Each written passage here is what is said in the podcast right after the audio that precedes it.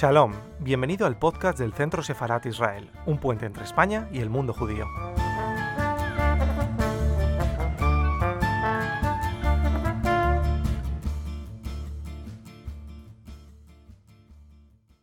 Señoras y señores, en la mañana fría del 27 de enero de 1945, el ejército soviético entró en Auschwitz-Birkenau y contempló y pudo hacer que el mundo contemplara uno de los escenarios más terribles de lo que es capaz la maldad humana.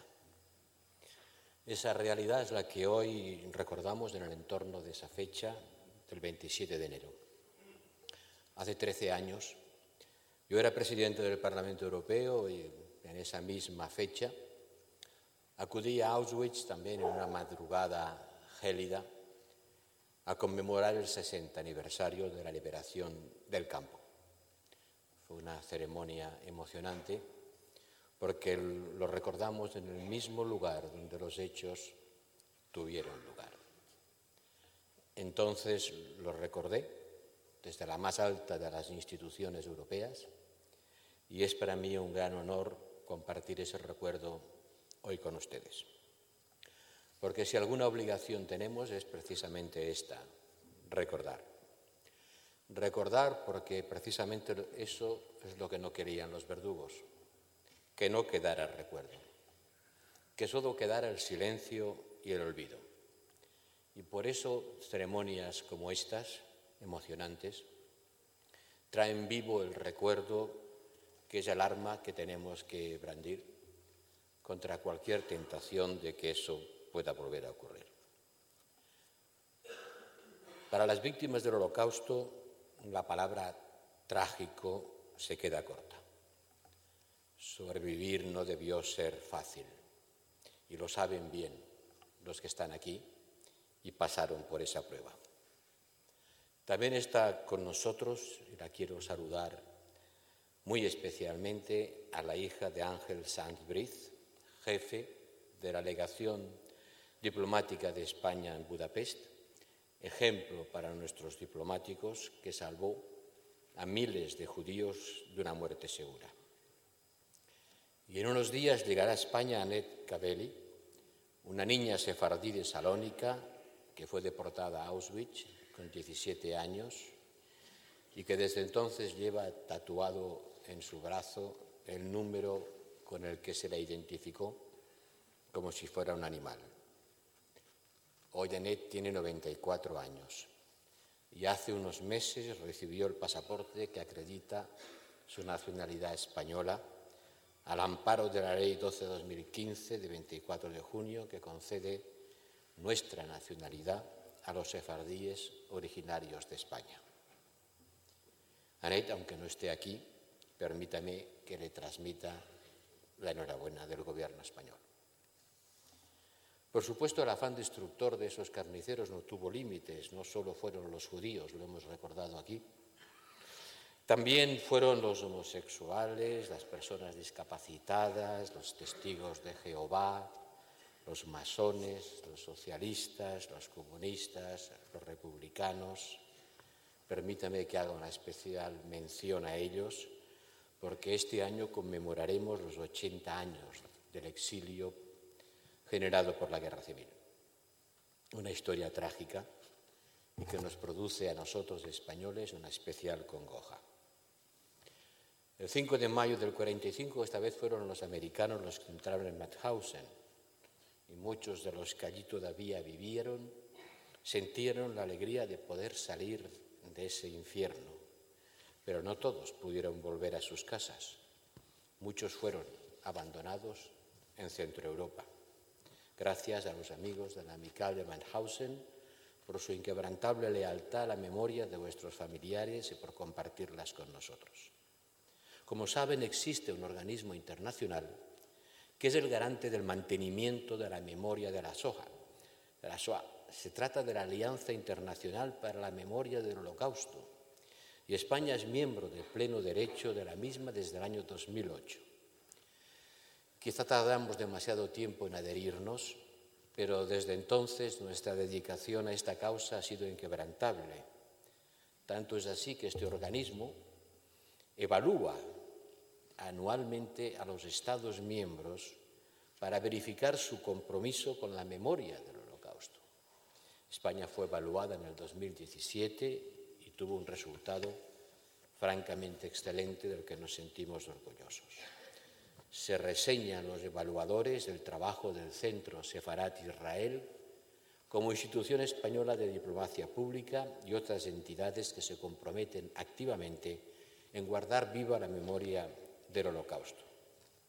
La ministra ya ha hecho referencia a esta estremecedora exposición que ha acogido Madrid sobre Auschwitz y que pronto se irá de aquí para ir a Estados Unidos. El lema de esta exposición dice Auschwitz no hace mucho, no fue muy lejos. Y son dos frases estremecedoras, en efecto, no hace mucho. No hace mucho y tampoco fue muy lejos. Cuando seres, extraordinariamente civilizados, que leían filosofía y escuchaban música clásica, que estaban en la punta del desarrollo de la inteligencia y de la sensibilidad humana, se convertían en verdugos de día y en seres apacibles por la noche. Y no fue muy lejos, fue aquí cerca. Casi podríamos decir que éramos nosotros mismos. Y permítanme una confesión íntima, que he estado dudando si debía hacerla. Pero puede que sea una ocasión para liberar mi memoria. Yo nací apenas dos años después de la liberación de Auschwitz-Birkenau. Yo soy de 1947. Y la cercanía en el tiempo y en el espacio de esos acontecimientos que hoy me parecen terribles, en mi infancia me hicieron participar en un programa. ¿Sí? El niño que yo fui participó en un programa. Mejor dicho, la simulación de un programa. Porque en el fondo de mi memoria aflora a veces una escena de mi más tierna infancia, no sé cuántos años tenía, pero debía tener muy pocos, cuando la noche de Viernes Santo los niños del pueblo, de un pequeño pueblo, muy pequeño del Pirineo, salíamos armados de unos artefactos de madera que llamábamos carracas y matracas, que hacían ruido y paseábamos por las calles medievales del pueblo gritando algo que estremece mi conciencia, porque lo que gritábamos era a matar jueus, a matar jueus, a matar jueus. Era un rescoldo de la historia. En un pueblo pequeño, muy pequeño, en los años 50, que afloraba vivo de una forma no sé cómo, pero yo he gritado por las calles de un pueblo llevando una antorcha y haciendo ruido con una matraca a Matayueus. Evidentemente no sabía lo que decía, pero ahora cuando lo recuerdo, cuando recuerdo eso y veo al grupo de niños haciendo ruido y gritando esas frases, me es más fácil entender lo que pasó en Auschwitz. Y me es más fácil y más necesario rechazarlo porque eso viene de la profundidad de la historia de los pueblos, que hace que puedan concebir en un momento determinado que su vecino con el que jugaban ayer tiene que morir hoy porque pertenece a otra categoría humana, mejor dicho, porque se le niega la condición humana. Y cuando paseo por Viena y veo los pósters que reproducen esas escenas terribles donde se ve al vecino, obligando a su vecino todavía con corbata y traje a que friegue el suelo entre las risas de los demás. Comprendo que la maldad humana anida en el fondo de nuestro ser y que hay que combatirla con las únicas armas que ha hecho del hombre hombre, que es la inteligencia, el conocimiento y la educación. Por eso quiero, he querido recordar este mensaje de la historia, porque los rescoldos de ese incendio siguen vivos. Y aunque alguien crea que están apagados, no hay nada más fácil que volver a soplar sobre las cenizas que uno creía apagadas para volver a provocar un incendio. Volvimos a provocar un incendio en la ex Yugoslavia hace poco tiempo, donde reproducimos a pequeña escala todos los horrores de la Segunda Guerra Mundial, a una hora de vuelo de Roma. En miniatura, pero fue lo mismo, limpiezas étnicas, matanzas, porque pertenecían a otra condición humana o profesaban otra religión, o eran simplemente considerados como ajenos a la humanidad. Por eso quiero recordar hoy aquí a los constructores de Europa, a los Monet, a los de Schumann, a los de Spinelli, a los Adenauer, que construyeron esta unión precisamente para que eso no volviera a ocurrir. Quiero recordar a nuestra Constitución, que recoge en su texto la voluntad de combatir contra esa clase de maldad.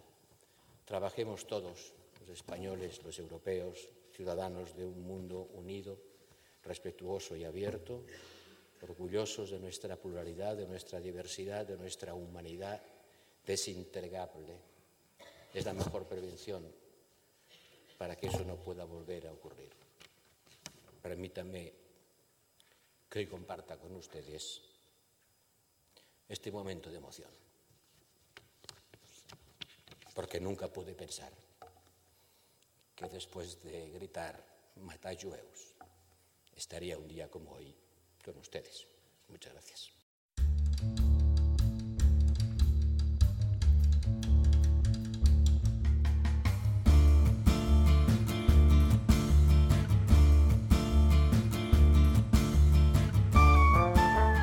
Gracias por escucharnos. Recuerda que también nos puedes seguir a través de Instagram, Facebook y Twitter con el usuario arroba Centro Israel o si lo prefieres en nuestra página web www.sefarat-israel.es.